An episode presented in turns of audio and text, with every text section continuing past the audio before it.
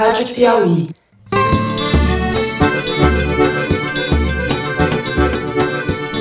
Olá, sejam bem-vindos a mais um Foro de Teresina, o podcast de política da revista Piauí. Hoje, no episódio de número 70.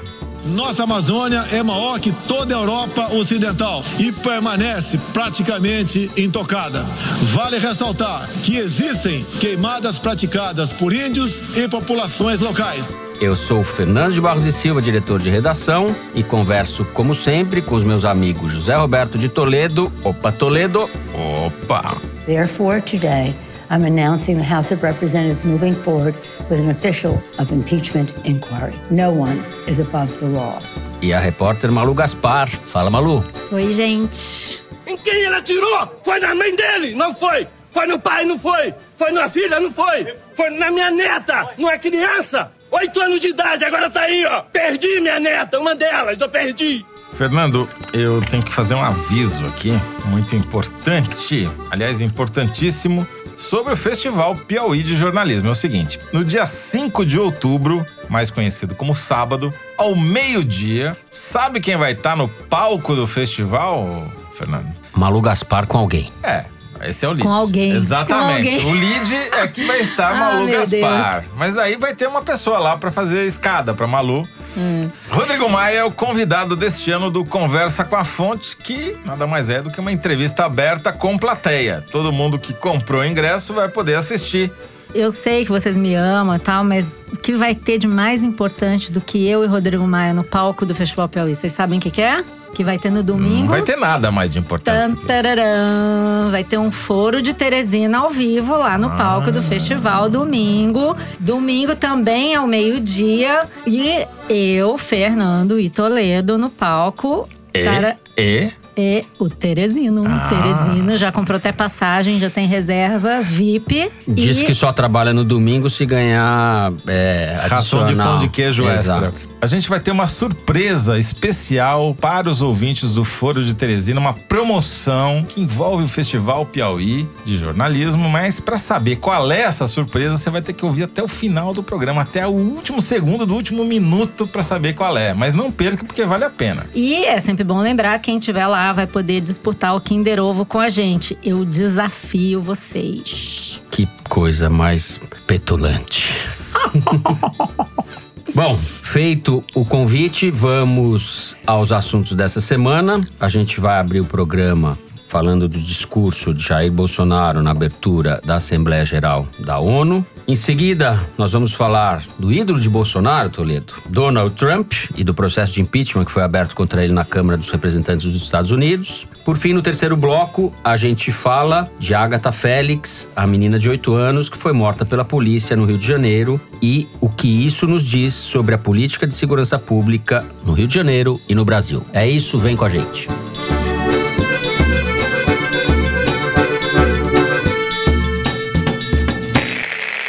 Muito bem, desde 1947, há mais de 70 anos, portanto, o Brasil faz o discurso de inauguração da Assembleia Geral das Nações Unidas, que acontece todo ano em Nova York. Eu acho que até hoje a gente não tinha visto nada parecido com o discurso que Jair Bolsonaro fez nessa terça-feira, dia 24. Uma fala que durou 31 minutos aproximadamente. Ele atacou países como a França e a Alemanha, negou a existência do desmatamento na Amazônia, elogiou o regime militar, o golpe militar e a ditadura, e disse que o Brasil esteve à beira do socialismo antes dele ser eleito. Foi um momento de infâmia da política internacional, já está marcado dessa maneira. Malu, por onde a gente vai começar? Tem alguma estratégia nisso daí? Bom, a estratégia mais evidente é de falar para o seu próprio público e de repetir o discurso que ele já faz internamente, tem feito também nos fóruns internacionais onde ele tem ido, né? Curioso notar que estava aqui mostrando para o pessoal antes da gravação do programa, tinha um, estava circulando na rede um certo bingo Bolsonaro na ONU com os itens que ele deveria falar no discurso para você ticar conforme ele fosse falando. E de 25 itens, como por exemplo, elogiar a ditadura militar, falar do Foro de São Paulo, da imprensa, do Nióbio e da Venezuela. Das ONGs. Das ONGs. Ih, esqueci de clicar as ONGs aqui, de marcar as ONGs. Você tinha 25 quadradinhos, tem aqui, eu contei 15 quadradinhos completos. Tem algumas fileirinhas aqui cheias, porque ele realmente falou tudo que ele costuma falar Ou seja, pro ele foi- público dele. Ficou dentro do esperado. Então, para quem conhece o discurso do Bolsonaro internamente, não surpreende que ele tenha dito as coisas que ele disse, né? E também, assim, a julgar pelo tweet que o assessor presidencial Felipe Martins postou logo depois do discurso, teve ali uma certa repercussão num público, numa franja do público internacional, que eu gostaria de citar aqui, que ele disse que o presidente foi efusivamente cumprimentado por delegações do Oriente Médio, do leste europeu, da Ásia, da América Central e Caribe e da África, regiões onde a gente pode ver que tem ditaduras e governos autoritários. Então, não sei se isso é uma grande coisa, nesse caso, ele ter sido cumprimentado efusivamente. Agora, para quem conhece a tradição da diplomacia brasileira e para quem sabe dos problemas e necessidades que o Brasil tem no contexto internacional, sim, surpreendeu. Primeiro, falando da tradição da diplomacia brasileira rapidamente, assim, o diplomata Luiz Felipe Seixas Correia, que é sogro do Ernesto Araújo, nosso ministro, já editou um livro chamado Brasil na ONU 1946-2006, que tem todos os discursos já feitos na ONU ao longo da história, né? Se o próprio Ernesto leu esse livro, acredito que ele tenha lido, ele terá depreendido dos discursos que há algumas regras na diplomacia que são: número um, você, num discurso como esse, você não ataca outros países frontalmente, que é o que ele fez com a Alemanha e França, muito menos na abertura e muito menos países que estão embaixo, tipo Cuba, Venezuela, que não representam de fato uma ameaça real ao Brasil. Você não ataca cidadãos do seu próprio país, como ele fez com o Raoni. E você até vende as próprias realizações. Lula fez isso, Dilma fez, todos os governantes que vão à ONU falam um pouco das suas próprias realizações.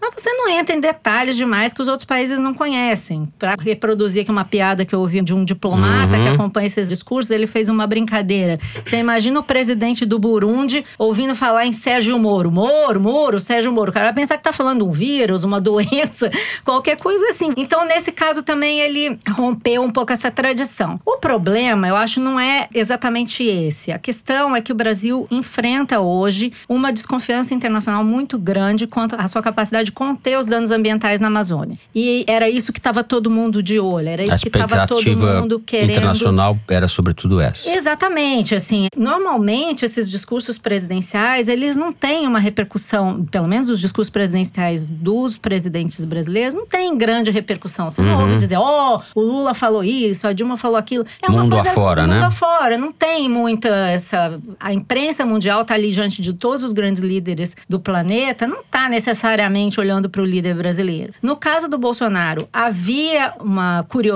muito grande justamente por causa da questão ambiental e da Amazônia. Tava se esperando ver o que, que ele ia falar, inclusive porque um dia antes a gente teve esses- esse discurso impactante lá da ativista Greta Thunberg, que estava no painel da cúpula do clima, fez um discurso emocionado, até chegou a chorar, dizendo que o futuro dos jovens do planeta está em risco. Ela e o cacique Raoni estão disputando uma indicação para o Prêmio Nobel da Paz. Então, o que, que o presidente fez? Ele tinha duas opções. Ele poderia ter feito um discurso mais conciliador, em que ele diria que o Brasil está preocupado com a Amazônia, que a gente está fazendo os melhores esforços, tarará, e tentar acomodar ali a situação. E ele poderia ter feito o que ele fez, que foi dobrar a aposta dele, ir para cima, negando qualquer possibilidade de que você tivesse uma situação de risco na Amazônia. Só que fazendo isso, ele inverteu aquela minha máxima preferida, né? Ao invés do Money Talks, Bullshit Walks, ele está inaugurando o Bullshit Talks e o Money Walks. Mm. Porque o Trump, por exemplo, que é o grande ídolo dele, pode falar as bullshits que ele quiser, porque as pessoas engolem,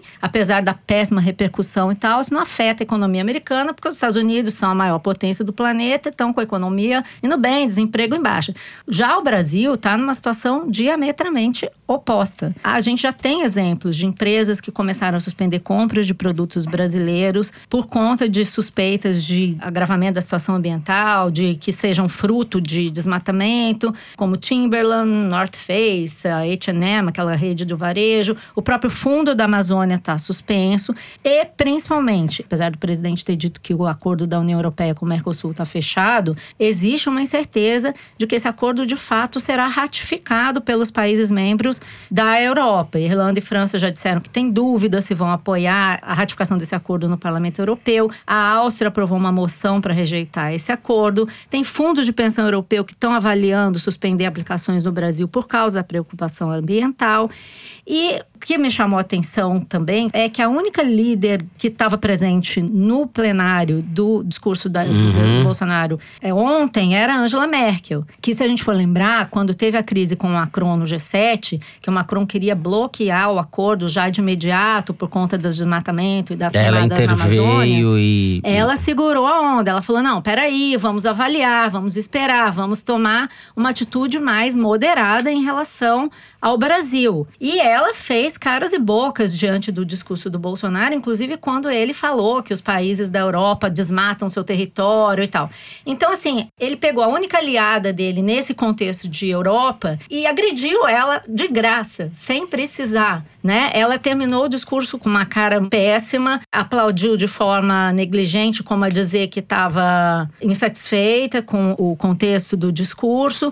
Então, assim, a gente sabe, porque a gente conhece o Bolsonaro, que ele não é uma pessoa de consenso, é uma pessoa de dissenso. Se ele tiver uma briga e um acordo, ele vai para a briga, seja com quem for, por que for. Sim. Ocorre que, nesse caso, ele está, inclusive, arriscando um acordo que poderia ser muito benéfico para a economia brasileira, né? Então, acho que ele perde um pouco a noção do que realmente importa para o Brasil, né? Acho que não importa se o Foro de São Paulo é uma organização criminosa ou não. Aliás, é ridículo falar isso. Mas importa se o Brasil vai conseguir abrir seus mercados. Toledo. Bom, o Brasil ficou do tamanho do Bolsonaro na ONU, né? Ou seja, em vez de ficar do tamanho da Grande Matão, ficou do tamanho da pequena Rio das Pedras, né? Que é o É quanto isso. que o Bolsonaro enxerga. Aliás, ele fazia vista de míope enquanto lia o discurso muito Tava mal meio longe o no teleprompter. teleprompter, porque eu acho que ele não quis usar óculos. Me chamou a ou- atenção isso. Eu a fechava o olhinho. É, eu acho que era nem pra um- fingir que era inteligente. Era a Não, única coisa. É, que- ficou com a cara do Não, Mr. tava Magoo,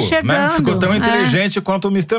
E o Brasil ficou também do tamanho do Bolsonaro, com a inteligência do Bolsonaro. Ou seja, a caminho batido do isolacionismo. né? Uhum. Nós vamos fazer uma aliança Brasil, Polônia, Hungria. É o que vai sobrar. Pendurados nos Estados Unidos, né? Se tiver os Estados Unidos nessa aliança, como Vamos falar veremos no disso no próximo segundo bloco. bloco, é. Porque, por enquanto, o pé frio do Bolsonaro já conseguiu mandar o Salvini para casa, que era o, a eminência parda do governo italiano. Armou ali um golpe para tentar ir pro poder, caiu fora. O Bibi também tá pendurado lá em Israel. Netanyahu. Netanyahu. O Macri vai perder, muito provavelmente tem grande chance de perder a eleição na Argentina. O grande aliado dele, o Trump, bastou o Bolsonaro botar o pé nos Estados Unidos que os caras abriram impeachment contra o cara. Bolsonaro Jagger? Vamos botar essa, é, esse apelido é no presidente da sacanagem, República? sacanagem com o Macri botar ele nessa turma, mas tudo bem, é fato isso. O Macri é, na Porque Me é com quem andas e te direi quem és. Tá certo. E do outro lado vai estar quem? A União Europeia, a França, a Alemanha já tinham ofendido os países árabes, a China, a imprensa mundial. Ele conseguiu essa proeza, porque ele falou que os grandes veículos americanos e ingleses, como o Guardian e o New York Times, não mandam repórteres para o Brasil. Ou é má fé, ou é ignorância, ou é burrice mesmo, né? Daí começou a falar algumas inverdades. Como, por exemplo, dizer que a Amazônia está intacta. Um mitômano, ele mentiu é, descaradamente. No mínimo 14% da Amazônia já era. Cobertura vegetal já foi pro espaço, virou pasto. Ou sei lá o quê. É, virou pó. Aí diz que o acordo com a União Europeia foi uma coisa que ele fez em dois meses. Que é mentira completa. E Sendo acordo- que nem tá fechado, e ele vai afundar o falar. acordo. Exatamente. Ele vai afundar o acordo, porque tem cada vez aparece uma notícia nova cada dia de um parlamento dizendo que vai rejeitar o acordo. Quer dizer, a Amazônia em chamas. Você acha que algum americano vai aproveitar que não precisa mais de visto para ir visitar a Amazônia em chamas? Olha que bonito, aquela, aquele labareda, né? Isso é o que nos aguarda. É virar Rio das Pedras. Eu concordo inteiramente com você. Me chamaram a atenção alguns trechos do discurso, num determinado momento, quando ele fala das populações indígenas. Ele diz, abre aspas, é preciso entender que os nossos nativos são seres humanos, exatamente como qualquer um de nós. Eles querem e merecem usufruir dos mesmos direitos de todos nós. É de uma estupidez uma frase dessa. Só faltou ele falar que vai dar um fuzil para cada índio. O cidadão de bem, o índio Não de dá bem. ideia. É. Não dá ideia. É de uma estupidez, uma incompreensão do que seja a cultura indígena, do que sejam as reservas, enfim. Então é um discurso que, além de tudo isso que vocês falaram, é um discurso de um vândalo, realmente, de um sujeito ignorante. E só faltou ele fazer xixi ali em cena, o Golden Shower. só faltou isso para ficar um discurso perfeito do ponto de vista do Bolsonaro. Eu não sei se vocês repararam que ele citou e leu uma carta de, de um certo grupo de agricultores Sim. indígenas. E na hora que eu estava ouvindo o discurso, eu já fui ver no Google, botei lá, grupo de agricultores indígenas. E a notícia que vem é do primeiro encontro desse grupo de agricultores indígenas que se deu em fevereiro desse ano. E os principais palestrantes desse encontro eram Naban Garcia e Tereza Cristina. Ou Que seja, são- alguém tem dúvida de que grupo, índios, né? que tipo de grupo Bugre. é o, Na- esse? o Naban é um bugre, É, claramente. Aí fica aquele negócio, né? O indígena de estimação, né? Eu não quero dizer que a Isani Calapalo não sabe o que tá fazendo. Ela é adulta, pelo jeito bastante esclarecida. Ela escolheu apoiar o Bolsonaro, mas de qualquer maneira, é igualmente fake dizer que Uhum. uma única indígena, que inclusive tem a sua representatividade contestada lá no Xingu, que ela parece que nem mora no Xingu. As tribos do Xingu dizem que ela mora em Embu das Artes. Embu das Artes, não sei se todos os ouvintes sabem, é uma cidadezinha, né? Do lado de São na Paulo. Grande São Paulo, isso. É, Ali- que vende artesanato e As é, verdadeiras em- em- lideranças indígenas do Parque Nacional do Xingu fizeram uma carta desacreditando a pessoa que ele levou lá para É, e- Nova York. O discurso do Bolsonaro me parece bem anos 80. Teve gente comparando com o Odorico Paraguaçu, né? Que fez uma cena célebre de. O Dorico é um estadista perto de- do Bolsonaro. O Dorico pra trás mente, Não, o Bolsonaro. discurso de piada do Eurico Paraguaçu na novela que É melhor. se chamava Bem Bem amado. Amado. Que acho que é anos 70. Anos 70. Anos 70, nem Era 80 muito, é. mas muito melhor do que esse discurso do snake and show Bolsonaro. the stick. Ladies and the gentlemen, let's put aside the, the howevers and go straight to the endlessly. É, Esse discurso do Odorico seria um sucesso comparado com o foi É, mas é uma coisa Bolsonaro. assim, meio caricatural, né? E você, pra dizer que você respeita os índios, você pega um índio, leva e senta na Assembleia da ONU. Como se todos os dizer- líderes mundiais fossem é, É padrão. desinformados, como se não houvesse satélites para confirmar o desmatamento e as queimadas na Amazônia. É, um, é uma bolha mesmo, é uma outra lógica. Pra trás mente, está à beira do socialismo. Pra frente Não, e esse negócio de à beira do Nós vamos dar um socialismo. fuzil pra cada índio. Bom, para não perdermos nós o pé no nosso discurso aqui da ONU, vamos encerrando o primeiro bloco. A gente continua em território americano para falar da situação de Donald Trump. Vem com a gente. Muito bem, na tarde dessa terça-feira, enquanto acontecia a Assembleia Geral da ONU, a Câmara dos Representantes dos Estados Unidos anunciou a abertura de um processo de impeachment contra o presidente americano Donald Trump. A acusação é revelada primeiro pelo Washington Post e depois pelo Wall Street Journal diz respeito a conversas que Trump teria tido com o presidente da Ucrânia, Volodymyr Zelensky, o Trump teria pressionado o presidente ucraniano a investigar o Joe Biden, vice do Obama, cotado como um dos possíveis candidatos do Partido dos Democratas à eleição presidencial nos Estados Unidos no ano que vem. E isso levou à abertura do processo de impeachment. Toledo, você que está acompanhando de perto. É, De perto, Expli- modo de dizer. explica- explica. Muito gostaria de estar lá Tá em Nova certo. York, mas Um dia aqui- nós chegamos lá, o Foro de Teresina chega lá. Aqui desde a Grande Foro de Matão. sucupira. O Exato. que deu para entender é o seguinte: havia já há muitos meses uma pressão dentro do Partido Democrata, principalmente da ala mais à esquerda, para que a Nancy Pelosi, que é o Rodrigo Maia dos Estados Unidos, o presidente da Câmara dos Deputados lá, o equivalente, para que ela abrisse o processo de impeachment contra o Trump. Tem várias razões possíveis, mas a pressão principal era por conta daquele caso com a Rússia, né, da interferência russa nas Certo. eleições de 2016 que elegeram o próprio Trump. Aquilo ali não foi adiante. Por coincidência, no dia seguinte a que foi divulgado o relatório do principal investigador desse escândalo, o Trump liga para o Zelensky, recém-eleito presidente da Ucrânia, que, como ele, é um astro de televisão, um cara sem experiência política nenhuma, com pretexto de dar os parabéns pela eleição dele. E como ficou claro na transcrição publicada nesta quarta-feira da conversa dos dois, ele sugere veementemente ao Zelensky que investigue o Joe Biden e o filho dele por dois motivos. Um, porque o filho eh, teria cometido atos de corrupção, porque faz parte do conselho de uma empresa ucraniana, e o Biden teria conseguido suspender as investigações contra o filho, e o Trump fica dizendo que o Biden fica se vangloriando disso. E se não bastasse isso, ele ainda inventou uma teoria da conspiração de que os servidores dos e-mails particulares da Hillary Clinton, que foi uma polêmica da eleição de 2016, ficam na Ucrânia. Misturou Lé com Cré, fez uma, Bolsonaro. fez uma feijoada completa. Uhum. E o presidente recém-eleito da Ucrânia concordou, falou: ah, sim, vou cuidar disso. E fala: não, eu quero que você vá ao fundo disso, que você vá até as últimas consequências com essa investigação. E depois sugeriu que poderia dar um apoio com armamentos militares à Ucrânia. Só que na véspera ele tinha suspendido esse auxílio de 400 milhões de dólares para a compra de armamentos pela Ucrânia. E a Ucrânia, vamos lembrar, está numa espécie de guerra em câmera lenta contra a Rússia. Então, armamento lá não é brincadeira, não é que nem aqui. Lá tem serventia, né? Tudo isso caracterizou o uso do cargo para fazer influenciar na eleição de 2020, já que o Joe Biden é o candidato favorito dos democratas por enquanto, o uso do cargo para proveito pessoal e colocou a segurança dos Estados Unidos em risco, porque ele colocou o interesse pessoal dele acima do interesse do país. Uhum.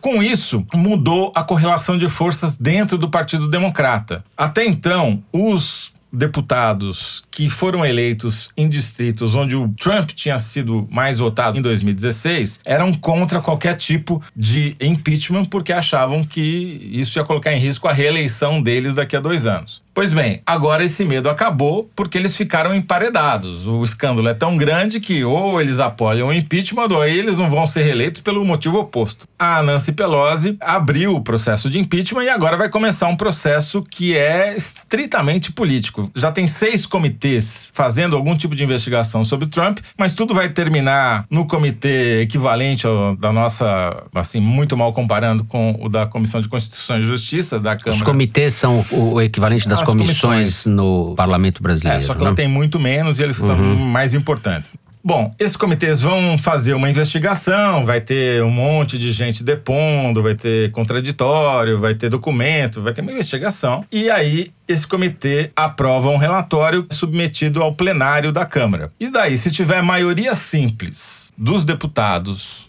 e os democratas têm essa maioria, é aprovado o impeachment do presidente. Só que, diferentemente no Brasil, aprovar o impeachment não afasta o presidente do cargo. Ele continua no cargo e isso significa que é aberto automaticamente um julgamento do presidente no Senado americano. E aí é que está o problema político, porque no Senado os republicanos são maioria. E para tirar o presidente americano do cargo é necessário dois terços dos votos, 67 de 100 senadores. E tá faltando 20, por enquanto, para Não isso tem. acontecer. O que interessa aí, na verdade, é o processo político que vai é, acontecer. Há quem diga que o Trump quer o impeachment. Tem vários analistas americanos. Então, eu disse também, isso. como assim? Como assim?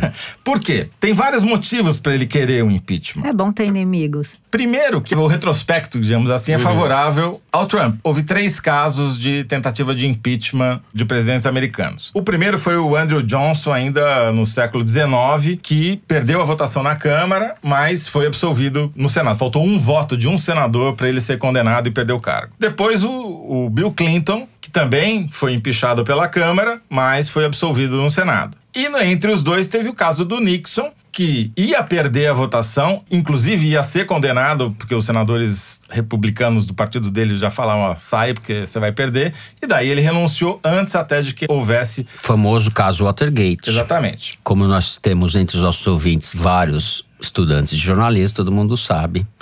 Nixon, caso Watergate. A expressão garganta profunda no jornalismo vem daí. Vem daí. Bom, então 2 a 1 um, a história é a favor dele. O segundo motivo, o impeachment é impopular nos Estados Unidos. Até a última pesquisa, menos de 40% dos americanos eram a favor do impeachment do Trump. E mesmo no caso do Clinton, também era uma minoria que queria o impeachment. Porque os americanos não gostam de confusão. Eles sabem que esse negócio de tirar presidente é complicado. É uma medida impopular. Logo, para o Trump, ter os democratas fazendo algo que é impopular é bom para ele. E o terceiro motivo, é melhor ter o Biden explicando um caso de corrupção, por mais absurdo que seja, do que defendendo uma agenda popular como uma reforma na saúde, por exemplo. O Trump, de alguma maneira, controla a agenda da reeleição dele. O assunto principal vai ser o impeachment, vai ser ele próprio, e ele gosta desse conflito. Então, não será surpresa se o Trump sair até fortalecido desse processo. Uhum. No início desse processo, vai haver um esquentamento aí, da, uma radicalização da política americana, e esse assunto, evidentemente, entra na pauta agora dos próximos meses, provavelmente. Logo que a Nancy Pelosi anunciou que estava abrindo o processo de impeachment, o próprio Trump já postou, não sei se você viu um vídeo, mostrando os democratas, todas as ocasiões em que os democratas deram declarações defendendo o impeachment, dizendo que ele tinha que ser impeachado, e no final ele dizia assim: é, os democratas querem o um impeachment, eu quero trabalhar para você, uma coisa assim. ele é já isso. tinha pronto o discurso anti-impeachment. A imprensa americana está retratando esse movimento com muita cautela, né? Vários títulos falando em aposta alta, gamble, que a Nancy Pelosi foi obrigada a fazer um movimento de alto risco. Então, realmente, acho que ninguém aposta, embora a gente saiba que esse tipo de investigação é pode surpreender, né? Que Você nem CPI no Brasil. Sabe como Controla. começa, não sabe como termina. É, ninguém aposta que ele vá, de fato, ser empichado. Todo mundo tá de olho nos resultados, nos danos que isso pode causar ao Trump, né? O risco que ele corre, na minha opinião, é a economia que já está perdendo força por causa da o risco de recessão mundial e pro buraco mais Sim. cedo. É que ele parte, é. parte aí de um seria- cenário muito favorável hoje, que a economia Exato. americana Acho tem difícil. muita gente, o emprego vai muito bem, etc, etc. Mas a sinalização é essa de que pode. É, tem uma guerra comercial dos Estados Unidos com a Sim. China, a China está desacelerando, enfim, você tem um, um- O cenário mundial não é bom. Tá bom hoje nos Estados Unidos, mas todos os vizinhos não estão tão bem assim. É, mas não sei se dá tempo, né, de afetar a eleição Certo. dele, né? Acho A questão talvez- é qual a expectativa que isso vai gerar na economia. Se gerar uma expectativa negativa, aí sim pode ser um fator Uhum. ruim para ele e daí prejudicaria a gente aqui também. É precipitado pra dizer, né? O que a gente sabe é que tá, tá rolando um xadrez aí, né? Você falou que a Nancy Pelosi é o Rodrigo Maia, mas ela parece um pouco o Eduardo Cunha. Não, porque é o seguinte, já estão pedindo impeachment do Trump faz tempo e tem razões até É. talvez mais graves no passado, como essa relação dele com a Rússia, a coisa Coitada dos e-mails da da, Hillary. Pelosi, hein, Malu? e ela não queria, ela mudou de posição, ela era contra, né? Então eu acho que Porque mudou com relação telef- de forças É, dentro do Partido eles tão- Democrata. é, eles Daí ela tão- tá refletindo isso. Eles acham mais fácil explicar esse escândalo da Ucrânia do que o Do que o escândalo da da, Rússia, Rússia. Porque é mais simples. É o presidente ligando pro cara e falou: "Ô, escuta, Uhum. quebra essa pra mim aí. Bom, o fato é o seguinte: o Bolsonaro vai ter que rezar muito com o Edir Macedo pro Trump não ser empichado. Porque uma eventual queda ou não reeleição mesmo do Trump o ano que vem enfraquece, evidentemente, os, o projeto bolsonarista. E eu acho que já enfraqueceu a posição do Eduardo no Senado. Porque ficou claro que você tem um embaixador só porque ele é amigo, suposto amigo do. Amigo, vírgula, né? Porque o Trump deu exatos 17 segundos pro Bolsonaro lá na ONU, né? que foi, falou I love you pro Trump. foi a coisa mais constrangedora do mundo, né? Conta pra gente aí, Malu, como foi esse negócio. Bom, É, tá no Globo, o colunista Lauro Jardim deu que nesse encontro rápido que eles tiveram aí, o Bolsonaro falou no ouvidinho do Trump, I love you, meu amigo. E o Trump respondeu: Ah, bom ver você de novo, e foi embora. Tipo, ignorou, é. Como é que se chama isso, gente? No, É. no dialeto internetico, fala aí. Cancelou. Cancelou? Não, cancelou não. Ele deu aquela ignorada, que é aquela. Como é que chama isso? Tem um nome É, é, é, isso. Fazer fantasma, como é? É ghosting. Hoje eles estão animados. Lá, é, tipo. Ghosting, Deu, deu uma de Cássio, assim, passou por ele, tipo. Isso me lembra Goleiro do Corinthians. Passou que nem a bola passa pela mão do Cássio, a coitado. f- minha figurinha predileta no WhatsApp. É Hum. o Alckmin olhando com aquela cara de santo. Muito bonita essa bonito história. isso, bonito isso. Bom, com essa história bonita, a gente termina o segundo bloco e parte pro número da semana. O Luigi Maza, nosso produtor, vai ler pra gente um número curioso, Luigi, tirado da seção Igualdades do site da Piauí, e a gente fala a respeito. Qual é o número da semana, Luigi? Então, Fernando, eu vou aproveitar o gancho de vocês para perguntar o seguinte: vocês sabem quantas vezes o Bolsonaro falou dos Estados Unidos em todos os discursos que ele fez de janeiro a setembro desse ano? Tá rendendo, hein, Luiz? Essa contagem. Não, agora é discurso. Sei. Antes é. Primeiro foram as entrevistas, agora é só os discursos. É É, Lavoisier diferente. esse negócio. Bom, eu não sei, mas o Toledo sabe. Claro. Eu- mas eu não posso dizer. Hum, Quantas vezes aí? Fala aí, fala Diz- aí. Então, foram 76 vezes. Embora ele seja super fã dos americanos, teve um país que ele citou mais do que os Estados Unidos. Cuba. Não, incrivelmente não. Foi Israel. Ah, olha só. Ai, ai. 121 vezes ele citou Israel. Nossa, como que ele arrumou, né? Pois é, Assunto. o Netanyahu tá pesando mais que o Trump nessa balança aí. Nossa Senhora. Aliás, o Bolsonaro fala muito mais em discurso do que em entrevista. Ele fala o dobro de palavras em discurso do que em entrevistas. Mas é incrível, surpreendente porque que ter falado mais de Israel do que dos Estados Cuba e Unidos. Venezuela? Algo me Como é diz que esse placar vai virar agora que o Bibi tá emparedado lá na política israelense. É. Mas vai falar de quem? Se o Trump tá com impeachment, vai falar de quem? Vai falar do Orbán, talvez. né? Tá bom. Muito bem, enriquecidos com essas informações, nós passamos para o terceiro bloco. Vamos falar do- da tragédia do Rio de Janeiro, da violência policial no Brasil. Na última sexta-feira, dia 20, a Agatha Félix, uma menina de 8 anos, foi morta por um tiro de fuzil quando estava voltando para casa numa Kombi junto com a mãe no Complexo do Alemão, na zona norte do Rio de Janeiro. A tragédia está sendo investigada, mas tudo indica que o tiro partiu da polícia. Houve uma comoção muito grande, não poderia deixar de ser assim, mas a gente já viu casos trágicos semelhantes que não tiveram tanta repercussão. Dessa vez a repercussão foi muito grande e ainda bem que tenha sido. O governador Wilson Witzel ficou em silêncio durante o que dois, três dias, não falou nada. Ele que é tão assíduo no Twitter, nas redes sociais, se calou de maneira muito sintomática. E depois de dois, três dias, justamente, diz que era, abre aspas, indecente usar um caixão como palanque. Justo quem? Coisa que ele Fez não para de fazer. vezes, né? Então, esse caso concentra muitas coisas que estão acontecendo na política de segurança do Rio de Janeiro. Eu acho que ele é um caso desses que iluminam de maneira trágica algo maior do que ele, né? Malu, o que que te chama a atenção? Como é que você vai começar a falar desse assunto? Bom, difícil, né? Nós estamos falando de uma criança. Eu tenho uma filha de uma idade próxima. O Witzel tem uma filha de uma idade próxima. O presidente tem uma filha com a mesma idade da Ágata. É difícil a gente ver isso acontecer e recorrer a esse tipo de exercício retórico que o governador fez. Mas tem uma coisa que me chama muita atenção, que é a linguagem que foi utilizada pelo Witzel e também pelo secretário da Polícia Militar, Marcos Vinícius Braga, que vai na mesma linha. É ruim, é triste a morte da Ágata, mas não podemos abrir mão da nossa política de segurança pública porque ela está funcionando. Mas não vamos recuar, né? Não vamos recuar e declarações do tipo. Tem duas coisas aí nessa mesma frase. A primeira é tratar o caso da Ágata como um efeito colateral indesejado de uma política que está dando certo. Errado. Não é efeito colateral de uma política que está dando certo. É o cerne da questão. Nesse caso da morte da Ágata, é, você encontra vários elementos que são o símbolo do que está acontecendo no Rio de Janeiro hoje. E não, não está funcionando. O fato de você ter uma redução nos homicídios não significa que você está reduzindo o crime organizado. A Agatha foi a quinta criança baleada no Rio de Janeiro. Nem todas foram baleadas pela polícia, mas todas foram baleadas nesse contexto. Este de- ano. Neste ano. E algumas foram baleadas em contexto de tiroteio, outras por bala que chama-se bala perdida, pode ter sido pelo tráfico. E tem uma questão que ela representa bem, que é essa estratégia de distribuir tiros a esmo em comunidades pobres do Rio sob o pretexto de combater tráfico e criminalidade organizada. Eu conversei com a Silvia Ramos, que é da rede de observatórios de segurança, do Observatório de Segurança do Rio, e ela está super mobilizada com esse caso e com vários outros, mas ela tem acompanhado esse caso bastante de perto.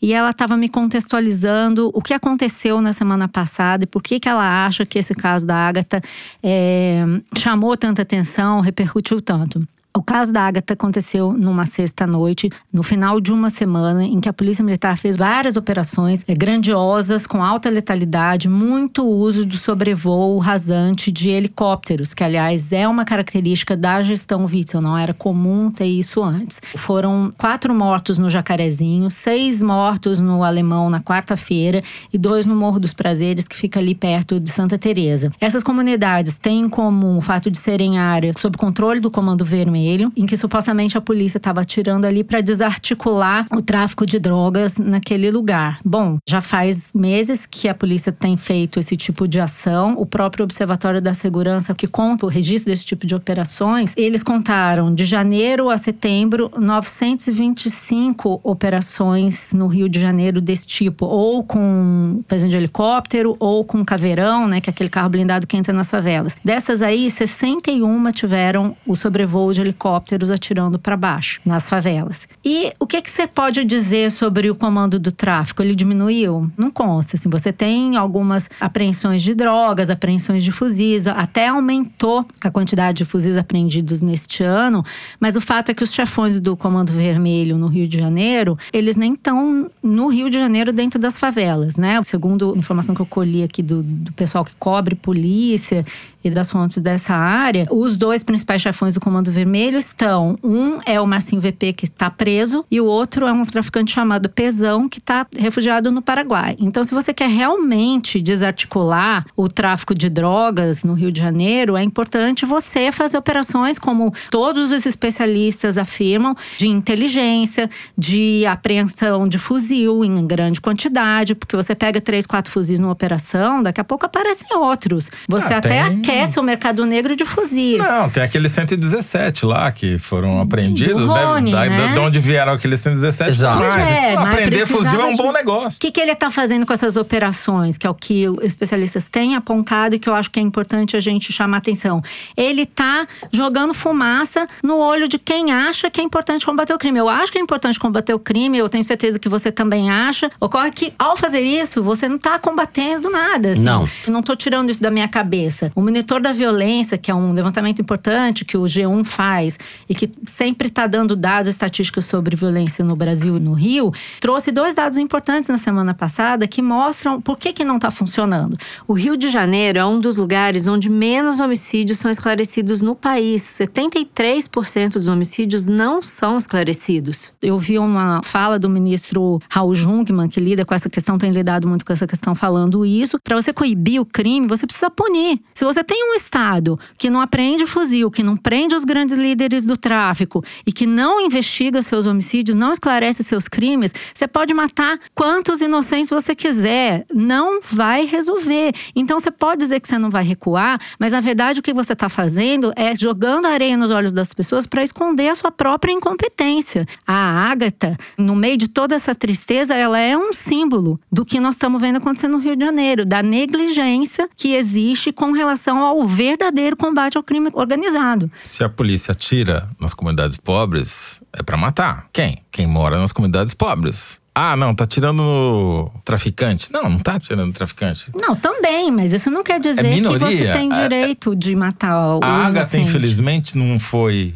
a primeira, não foi a décima, não foi a centésima, não foi nem sequer a milésima morta pela polícia esse ano no Rio de Janeiro. Até julho. Então, fala esse número que é impressionante. Até julho, ou seja, já está defasado, o Luiz de Maza aqui tinha contabilizado 1.075 mortos pela polícia. Já está em 1.200 agora. Sendo que o caso dela não está nem contabilizado aí, porque ainda não está caracterizado oficialmente como morto pela É. polícia. O que é- Embora é- só tenha policial atirando ali. São números de guerra civil, é impressionante. E o número de policiais mortos e de suicídio entre policiais é imenso também. Por quê? Porque o policial é obrigado a fazer o que ele não quer, ou seja, matar pessoas iguais a ele, que não usam farda, da mesma cor, da mesma A condição maioria social. não quer, né? E aí Ele o não cara tá entra num conflito, isso, na ele se mata. Você tem vítima de todos os lados. A única pessoa que não é vítima é quem manda fazer isso, que é o real criminoso, né? É. É. importante chamar atenção para uma mudança que aconteceu justamente no dia seguinte à morte da Ágata no sistema integrado de metas da Polícia do Rio. Eles mudaram os indicadores de desempenho dos policiais militares. Até então você tinha um indicador quem matasse menos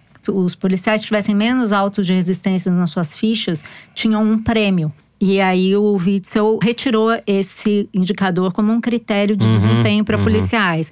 Eu fui entender ele porque ele não está em área de conflito. Então, isso poderia justificar a retirada desse indicador desse sistema de metas. Mas a verdade é que ele não só retirou isso, como ele não estabeleceu nenhum outro estímulo para que os policiais não matem. Pelo contrário, todo o estímulo é que para que os policiais matem. O Witzel tá roubando a base do Bolsonaro no Rio de Janeiro. Ele tá fazendo o máximo que ele pode para puxar o saco da polícia, que é a base principal, não são os militares do exército, mas são os militares das forças de segurança que constituem a principal base de apoio político ao Bolsonaro. E o Witzel tá fazendo de tudo para roubar essa base. Se apropriar dela, já sabendo que o casamento dele com o Bolsonaro foi pro espaço. Sim, e esse teatro macabro, né? Que é isso que ele tá fazendo com essas cenas de helicóptero. É terrorismo de Estado. Isso. Terrorismo de Estado. Ele vive de retórica e de espetáculos, porque não tem política pública de segurança nenhuma. E- Agora é e, como não tem dinheiro para saúde, para educação, o Estado tá, Tá numa quebrado? pindaíba desgraçada, ele faz isso para se manter vivo na mídia, tenta se aproximar da Rede Globo, tenta fazer é um discurso que seja fazer um contraponto ao Bolsonaro, roubando, como você disse, o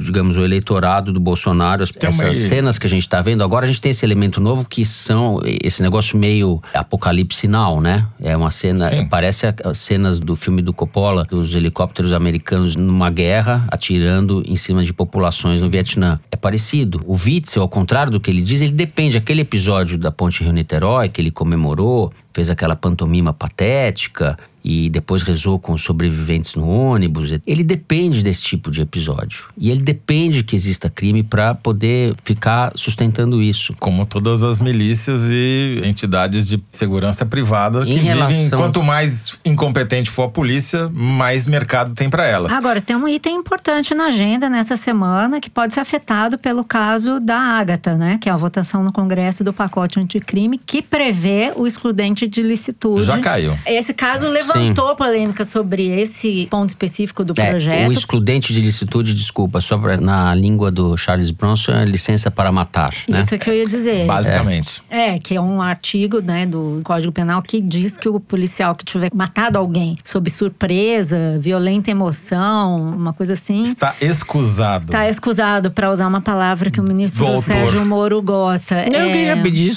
e a para matar. Não, o escusado tá lá. É, É. Ele escreveu o Que, obviamente, é uma oficialização do que a gente está vendo acontecer aqui no Rio de Janeiro. Quer dizer, seria você botar na letra da lei e ampliar essa licença, É, que é o que já se começou a falar no caso da Ágata. Ficou violento, é, sob violenta emoção ao ver uma menina de 8 anos se atirar pelas costas. Mas já tem essa discussão. Você vê que mais uma coisa sintomática do Rio de Janeiro. Ela foi morta, a Kombi não foi periciada, o corpo dela não foi escaneado imediatamente no IML. É uma negligência com a investigação desses casos, porque eles já Proposital. sabem no que vai é dar. uma sucessão Exatamente. de coisas. Então você tá É, inaceitáveis. É pra não né? descobrir a verdade. A gente já falou aqui, eu tenho dito muito isso. A gente tem que continuar, pelo menos, sabendo distinguir o certo do errado, independentemente do clima ruim político no Brasil. O certo e o errado continuam sendo o certo e o errado. Sobre a votação do excludente de ilicitude, Malu, a Thaís Bilenque, nossa repórter lá em Brasília, fez uma apuração de que o grupo de trabalho que está analisando o projeto do Moro já decidiu que vai excluir esse item, deve votar no grupo e depois vai ser levado para o plenário já sem É ele. já do caso e Ágata. É, e o governo já, já abriu mão, saiu é da uma comissão. tristeza ter que morrer uma criança para alguém constatar uma coisa que é tão óbvia, né? Mas, enfim. Bom, com isso nós terminamos o terceiro bloco e vamos agora para o momento, momento da esculhambação, que é o Kinder Ovo, onde a Malu brilha e solta o áudio aí.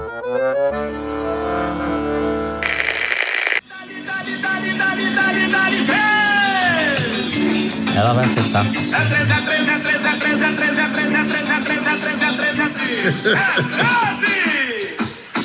Apesar do adiantado da hora, eu vim aqui para confirmar que um bolão dos nossos assessores, dos servidores, da liderança da Paulo Câmara Pimenta. dos Deputados, bolão de 49 é. foi Toledão. Nossa, premiado, lacrou. que acertou sozinho uh, o resultado da Mega Sena de hoje. Eu quero aqui dizer que a gente está muito feliz. Não tem Paulo nenhum Pimenta, deputado, é nenhum isso, né? deputado Ah. participou.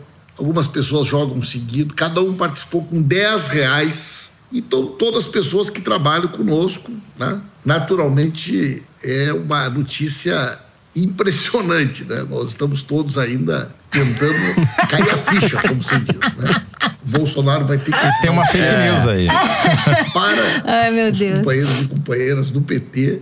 Parabéns aos petistas, parabéns ao nosso povo.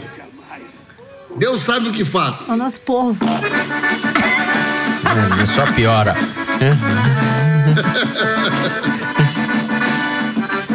Daí, 49 muito petistas.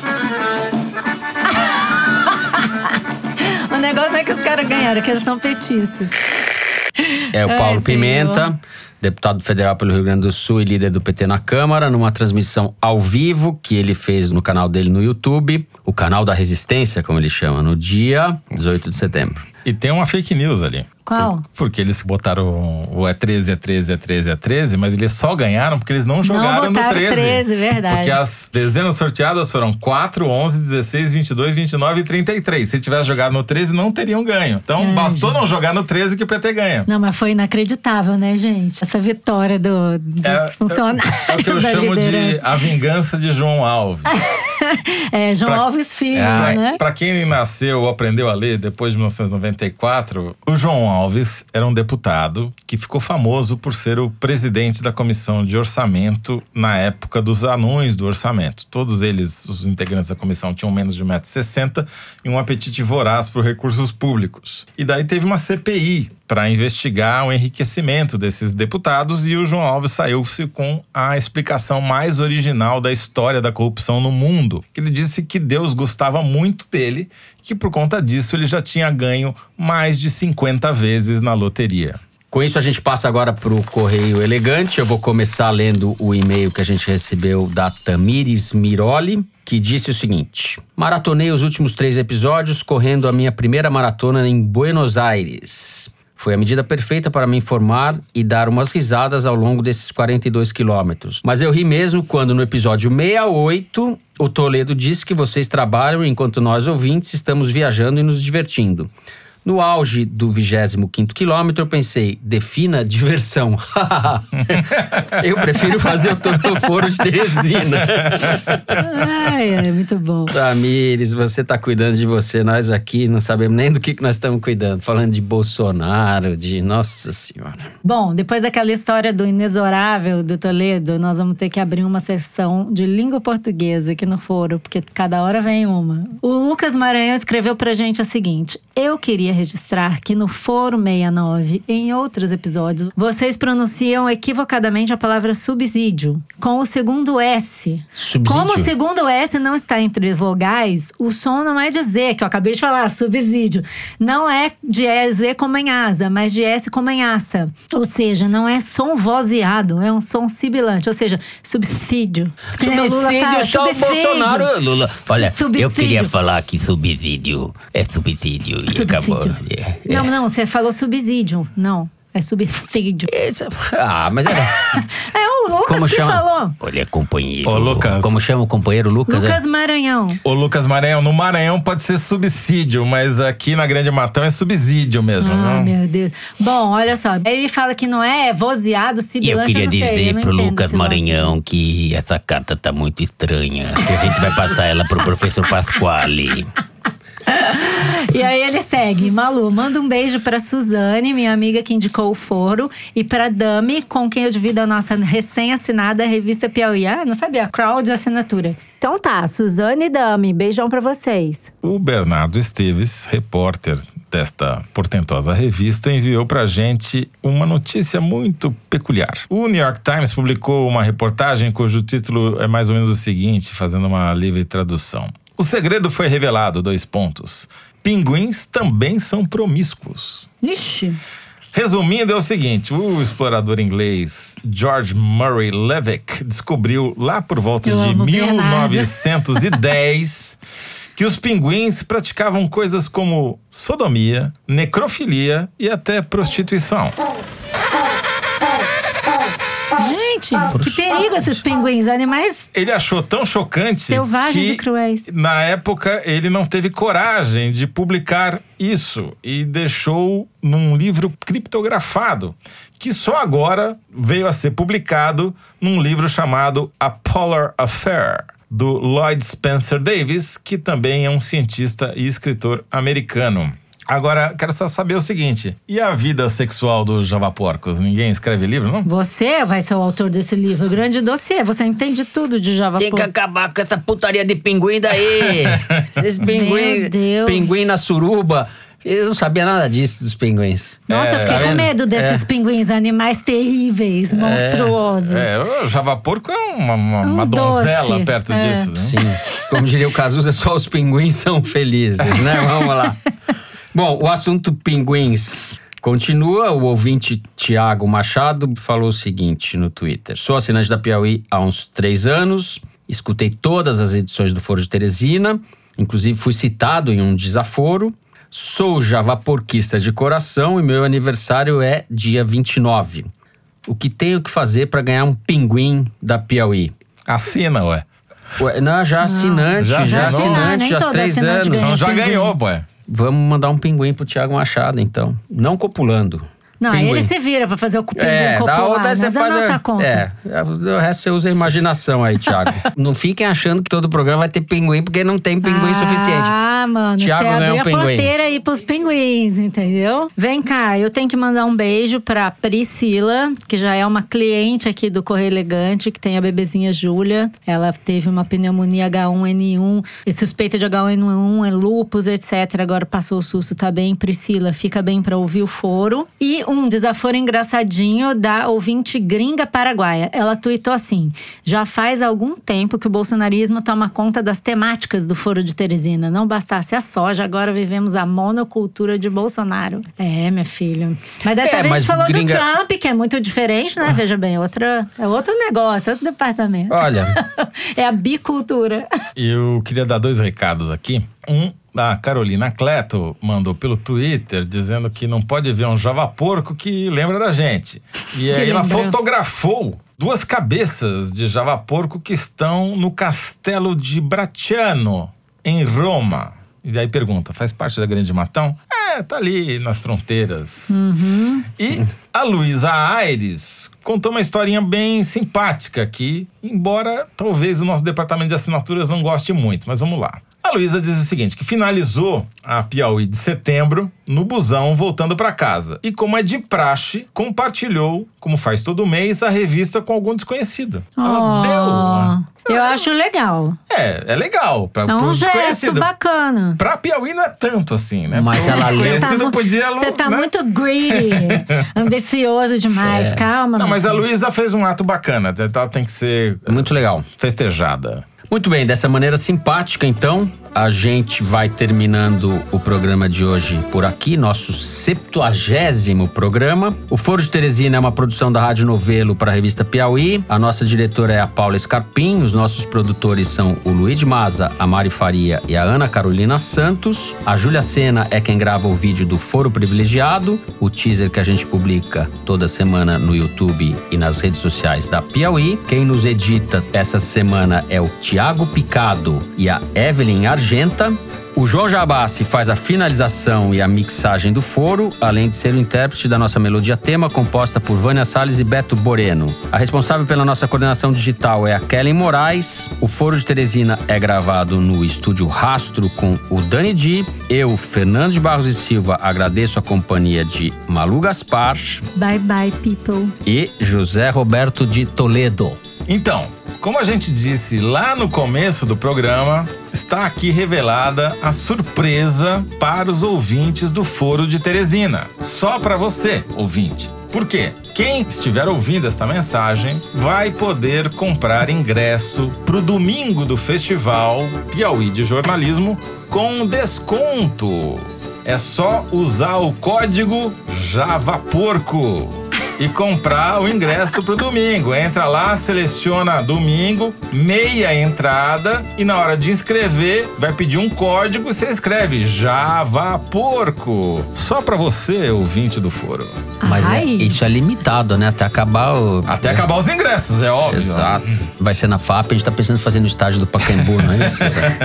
Bom, então é isso. Tchau. Foi um bestiário danado. Pinguim, java porco. Até a semana que vem.